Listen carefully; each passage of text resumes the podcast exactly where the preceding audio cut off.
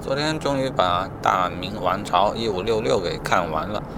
这一部电视剧呢，讲的是明代嘉靖的晚期，嘉靖和海瑞发生交集的那不多的几年的故事。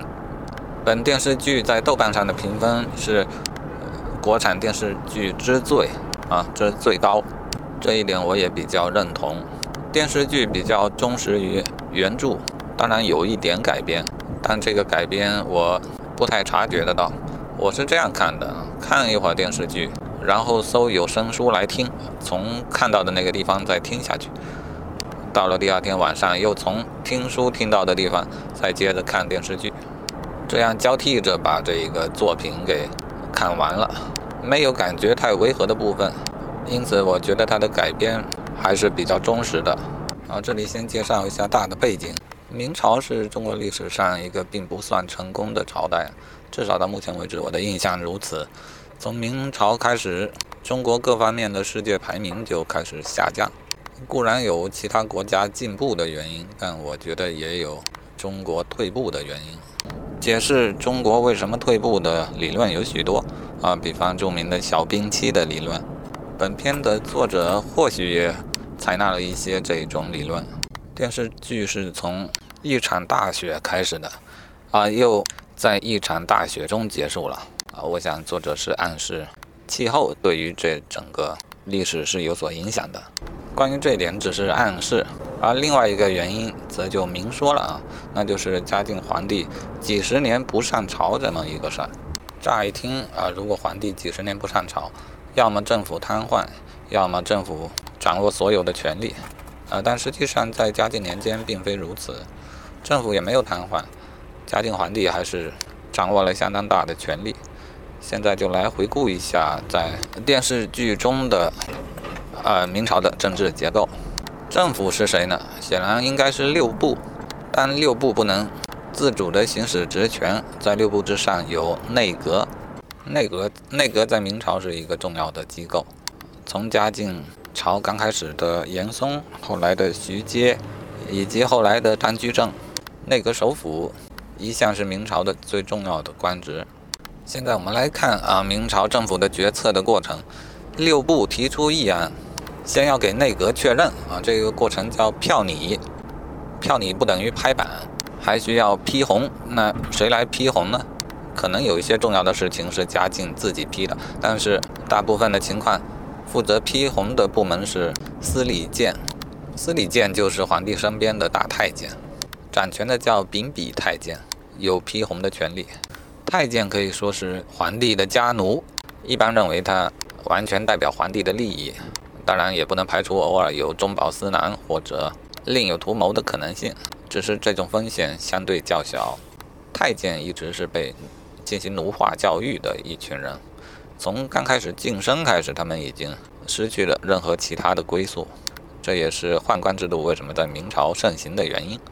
呃，明朝太监还真不少，片中有说啊，十万、十几万宫中的太监，太监们自称奴婢，但若仅仅把他们想象成皇帝生活方面的助理，那难免会有个疑问：他需要那么多助理吗？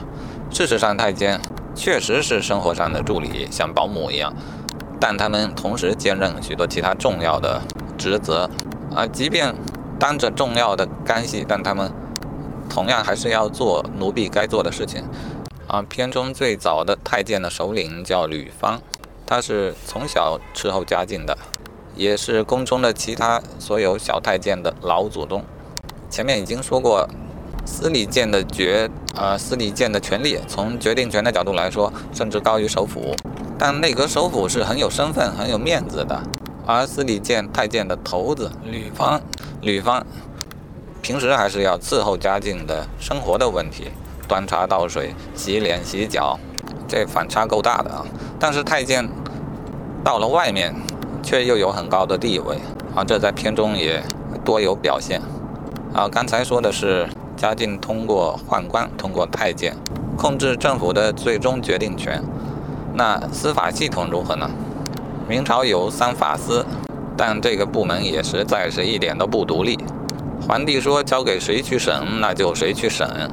三法司纯粹是做样子的。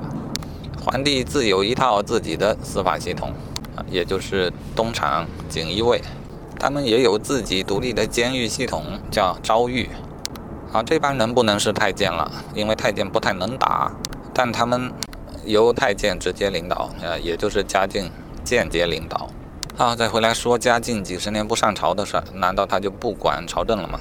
他在权力的把持方面其实并没有放松，但是不上朝呢，导致其对国家对政府的管理自由自在啊，也就是说想管了就管，不想管也可以不管，啊，即便管的时候也可以管的模棱两可。嘉靖动不动闭关修炼，不过即即便闭关的时候，某些内阁的人还是可以与他见面的，比如原来的首辅严嵩。好，然后平时他的工作是什么状态呢？他自内阁们进到嘉靖的宫中，好像是玉溪宫，在那里谈论事务。嘉靖在后面蒲团上坐着，爱听不听。如果内阁票拟了一些议案，那就需要司礼监的批红。而司礼监呢，显然是听嘉靖的。嘉靖呢，高兴了就敲一下身边的磬，不高兴可能也是敲磬，敲法不同，有时敲几下，有时敲好几下啊，有时敲一下，有时候使劲敲，把手中的如意都敲断了。当然，偶尔实在忍不住，他也会走出来，直接发表自己的意见。但大部分的情况下，政务就是在这种稀里糊涂的、微妙的沟通当中完成的。好吧，综上，我觉得嘉靖几十年不上朝，但政府呢又不是一个独立的、自主的政府。有一种说法，片中也有提及，海瑞的梦想是，呃，皇帝与文人共治这个国家。呃，显然嘉靖朝并不是这样的，从行政到司法，完全还是掌握在嘉靖帝的手中。虽然他没有正儿八经的上朝，真正的文人与皇帝共治国家，更好的例子应该是。唐宋，啊，但学术界也有这种说法，认为明朝其实继承的却是外族元朝的一些管理方式，其后的清朝也继承了明朝，啊，因此他们有内阁，以及另外一套直接隶属于皇帝的司法系统。我想这是一种倒退，也注定了明朝的失败。当然，在巩固政权的方面都不算太失败啊，包括清朝，但是。中国的世界竞争力从此一蹶不振，是有道理的。啊，关于本片其实还有许多其他的感触点，但是啊也得去上班了，回头还记得再聊吧。